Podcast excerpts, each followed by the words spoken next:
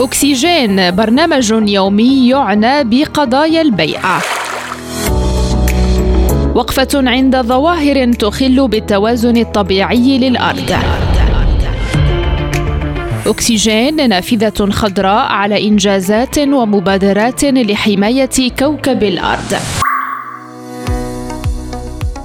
مستمعي ريم راديو أهلا بكم في حلقة جديدة من برنامجكم اليومي أكسجين الصناعة الخضراء هي الصناعة التي تعمل على تلبية الاحتياجات الإنسانية والتنمية الاجتماعية والاقتصادية دون الإضرار بالبيئة والموارد الطبيعية كيف ذلك مستمعينا؟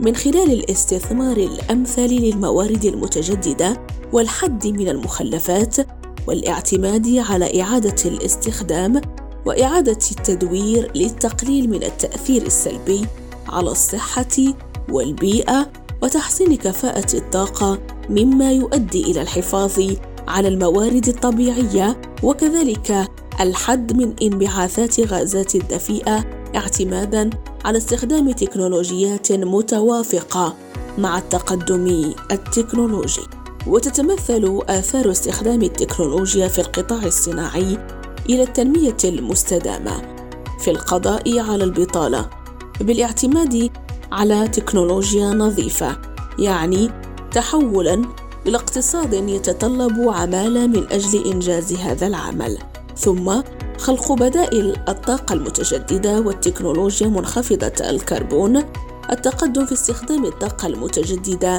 مما يعزز النمو الاقتصادي تحسين كفاءة استخدام الطاقة في قطاع النقل بالاعتماد على استخدام الوقود النظيف مما يسهم في تحقيق فوائد اقتصادية.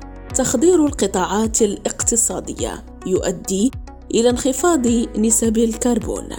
فالعالم يعيش واقع التحول إلى صناعة تحركها الطاقة النظيفة لتنتج منتجات متطورة وصديقة للبيئة ويعتبر الاندماج في هذا التحول هو الطريق الحتمي للتنمية المستدامة مع اتجاه الصناعات التقليدية نحو الانقراض خلال سنوات قليلة.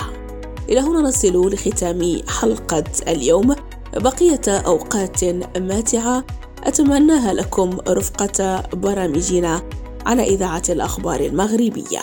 دمتم في رعاية الله. السلام عليكم.